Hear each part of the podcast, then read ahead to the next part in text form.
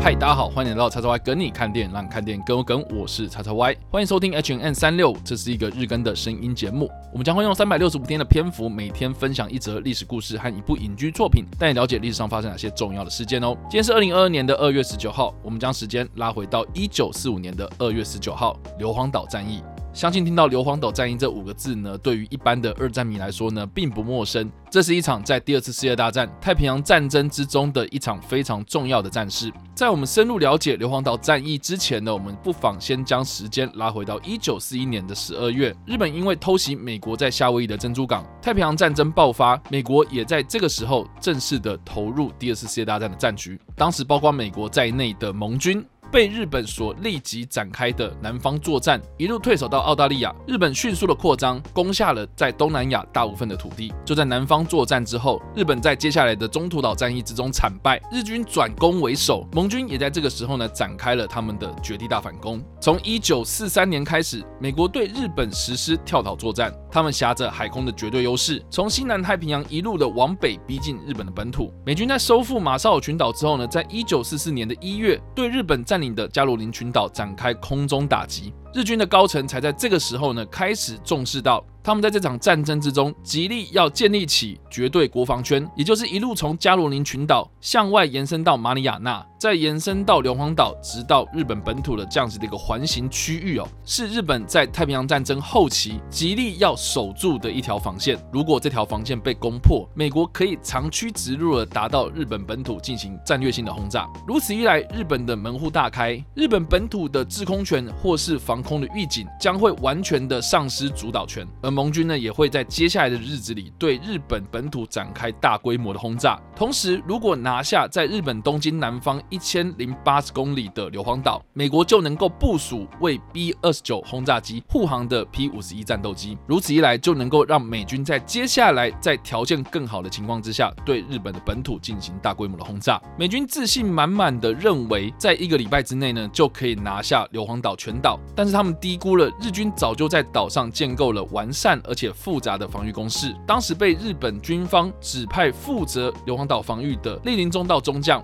他认为如果美军要强攻硫磺岛的话，日军绝对不可能战胜，因此他希望日军能够竭尽所能的为美军带来重大的伤亡，以空迁换取时间来拖延盟军对日本本土的进攻。莅临中道，他仔细的研究过去在太平洋战争之中所经历的大大小小战役，包括在塞班岛战役之中，日军在执行反登陆作战的三天之内就损失了三万人，因此他认为日军应该要舍弃在滩头迎战、首波攻击的传统战术，反而是将大批的军力退守到岛内的内陆，以泽波山作为主要的基地，利用岛上特有的火山灰土和水泥混合，建造出非常稳固的混凝土碉堡，并且呢，他在地底挖通了四通八达的地道，打算与美军长期的抗战。日军所建立起的纵深防御是一个可以互相支援，而且稳固。架设有重型机关枪、火炮、迫击炮跟地雷等等的防御设施，并且储备了大量的淡水和煤油、汽油，作为地道内无线电通讯和照明的燃料使用。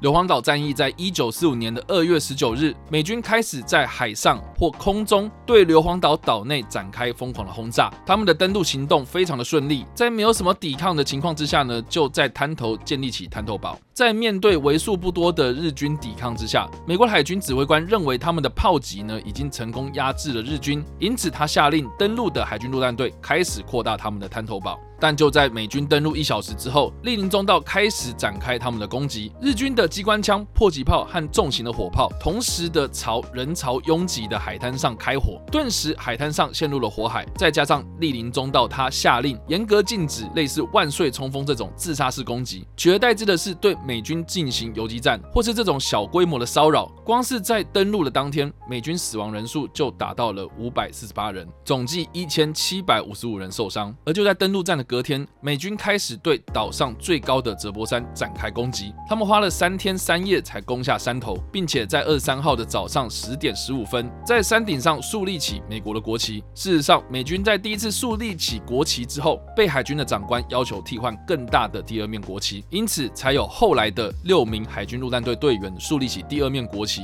被随军的记者乔罗森塔尔所拍下著名的硫磺岛升旗的经典照片。这张照片后来在美国的国内广泛流传，甚至被军方拿来当做是战争债券的宣传照。然而，这六名升旗的军人之中呢，有三人在接下来的战斗中不幸的阵亡。讽刺的是呢，其中的哈伦布洛克在三月一号因为枪伤而去世，而这颗子弹呢，很有可能是来自自己的友军误射。另外，幸存的三人被军方安排回国巡回，为号召民众购买战争债券，被塑造成光荣归来的战争英雄。这种场景是不是很像让美国队长在第二次世界大战期间，在美国的国内各地巡回演出，呼吁民众慷慨解囊的这种行为呢？如今，当时在硫磺岛，不论是第一面国旗还是第二面国旗，都被保存在美国海军陆战队博物馆之中。而硫磺岛战役要一路到三月十六号，美军在登陆后第二十五天，单方面的宣布胜利。但战事真正全部止息，要到日军的莅临中道中将率领残余的数百名士兵，在三月二十五号晚间向美军航空兵营做最后的冲锋。日军死守战到最后的一兵一卒，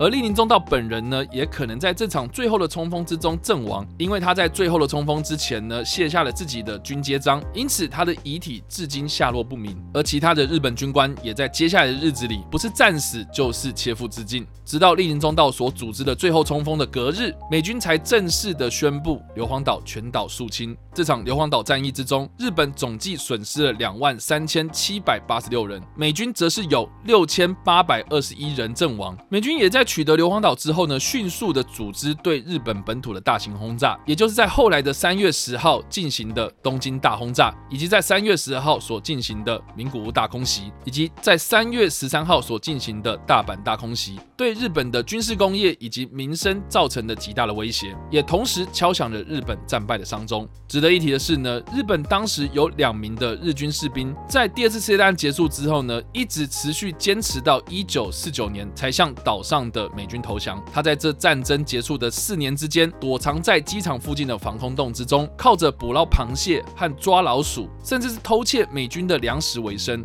在一九四九年的一月六号向美军投降，被遣送回日本。而其中的山鹰光福，在一九五一年的五月回到了硫磺岛，试图要找回他当时埋藏的日记。以撰写他的回忆录，在遍寻不着的结果之下，从泽本山上投海自杀。而他的日记呢，也在后来因为硫磺岛的机场扩建，在一九六八年在工地之中被偶然发现。这场战争呢，被后来拍成了许多的电影，也被许多的军事作家写成了书。而我们今天所推荐的电影呢，是在二零零六年所上映的《硫磺岛的英雄们》。这部片呢，是由非常知名的科林伊斯威特所执导，和同一年上映的《来自硫磺岛的信》被合称是硫磺岛二部曲的。姐妹座，而这部《硫磺岛的英雄们》呢，则是以美军的观点来描述这场战役发生的过程；来自硫磺岛的信呢，则是以日军观点来看待这场战争。这两部电影呢，在二零零六年上映之后呢，造成了非常大的轰动。同时拍摄两部电影，并且是以美国和日本的视角来切入这场战争，是打破了过去我们在看战争电影时以主观视角看待战争的这样子的方式，来反思战争对人类所造成的伤害。《硫磺岛的英雄们》是改编。自同名的畅销小说，它讲述的是呢，在泽波山树立起美国国旗的这六名军人，也就是我们刚刚所提到的这一张非常著名的新闻照片，这六个人所经历的残酷的战场，以及其中的三人呢被军方安排回国，在国内宣传战争债券的过程之中所发生的故事。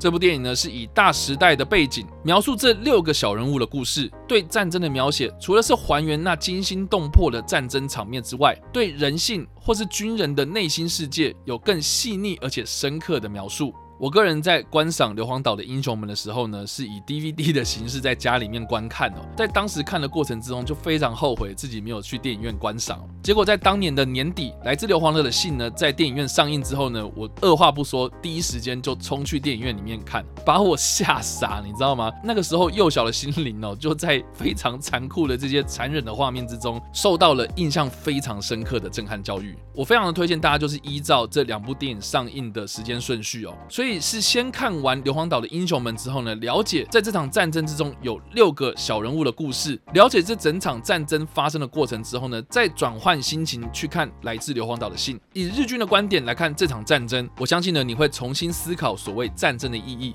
军人为何而战，甚至对爱国主义。或是对日本当时的军国主义，对我们人类的历史有所反思。这个时候呢，你再回去看看像是《美国队长》第一集这种片子哦，你就会知道说，超级英雄或是我们透过爱国主义所塑造出来的这些战争英雄人物哦，其实都是存在于非常不真实的漫画书，或是在那些只会说大话的政客的嘴巴之中了。好啦，以上呢就是我们今天所介绍的历史事件——硫磺岛战役，以及我们所推荐的电影《硫磺岛的英雄们》。不知道大家在听完这个历史故事之后有什么样的想法，或是你们有看过这部电影呢？都欢迎在留言区方留言，或在首播的时候来跟我们做互动哦。当然呢，如果你喜欢这部影片或声音的话，也不用了按赞、追踪我们雷点说粉丝团、订阅我们 YouTube 频道、IG 以及各大声音平台，也不忘在 Apple Podcast 三十八里牌上留下五星好评，并且利用各大的社群平台推荐和分享我们的节目，让更多人加入我们的讨论哦。以上呢就是我们今天的 H N 三六五，希望你们会喜欢。我们下次再见，拜。